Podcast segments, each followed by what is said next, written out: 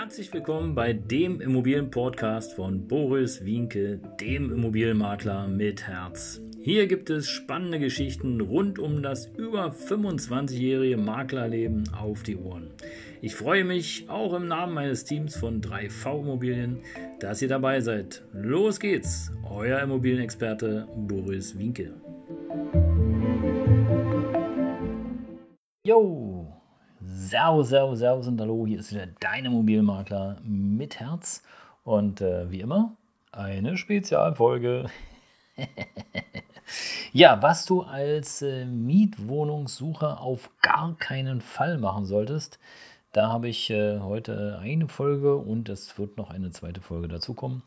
Also die erste Folge heute mh, hm, betrifft im Grunde genommen meine Erfahrung, denn es ist so, dass in den letzten Monaten, ähm, ja, Wochen, Monaten und Tagen verstärkt ähm, Mietwohnungsanfragen zu mir gekommen sind. Ja, und zwar einfach auf blind. Das heißt also, ähm, es ging von einer einfachen E-Mail über ähm, eine ausführlichen Beschreibung, ähm, wer der Mieter ist, bis hin dazu, dass ähm, ja, Bewerbungsunterlagen wie Einkommensnachweise, Schufa-Auskünfte ähm, zugeschickt worden sind. Also zunächst ist die Idee erstmal ganz gut. Ja, alle Makler, die in der Gegend sind, anzuschreiben auf blind. Mit einer E-Mail kann man es ja auch relativ schnell machen.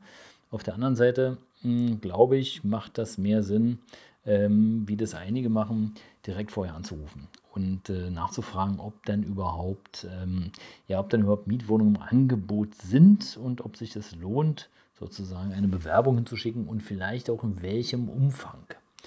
Denn ähm, im Grunde genommen ist es so, wenn der Makler sozusagen eine Anfrage bekommt, dann landet die im Grunde genommen direkt in Müll und der wird auch die nicht irgendwie wo aufheben. Wenn du aber vorher anrufst und nachfragst und äh, er sagt dir, ja, okay, es könnte sein, ähm, dann behält er auf jeden Fall deine Anfrage da und holt die dann vor, wenn es soweit ist. Wenn du es einfach nur so rüber schickst, so lapidar, dann wird es schwierig. Was auch schwierig ist, wenn du sozusagen ähm, eine Pauschalbewerbung schickst, so sehr geehrte Damen und Herren.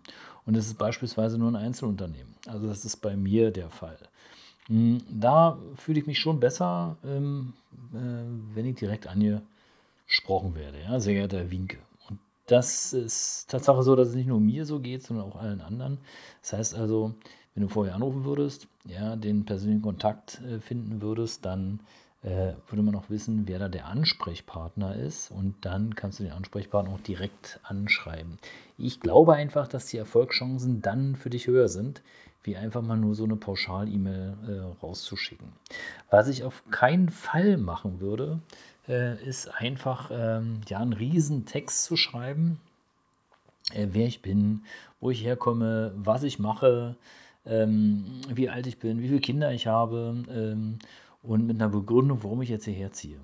Denn im Grunde genommen ist es ja egal.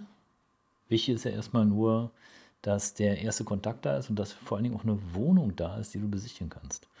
Und ähm, du kannst gerne mal kommentieren, aber ich glaube nicht, dass es äh, erfolgsversprechend ist, auf blind einfach äh, so loszuschicken. Und was ich auf gar keinen Fall machen würde, und das machen relativ, also wirklich viele, fast jeder, jeder Zweite, der schickt seine kompletten Bewerbungsunterlagen raus. Hey Leute, da sind persönliche Daten dabei. Ihr kennt den Empfänger nicht. Da, äh, du gibst deinen Geburtsdatum preis, du gibst deine, äh, deinen Einkommensnachweise preis. Das heißt auch, wer auch dein äh, Arbeitgeber ist. Du gibst preis, wie es um deine Schufa-Erklärung ausgibt. Und zwar nicht nur von dir, sondern auch von deiner Partnerin und vielleicht, und das ist äh, der, der Oberknüller, ist, dass viele sogar noch die äh, Daten ihrer Kinder preisgeben. Hm.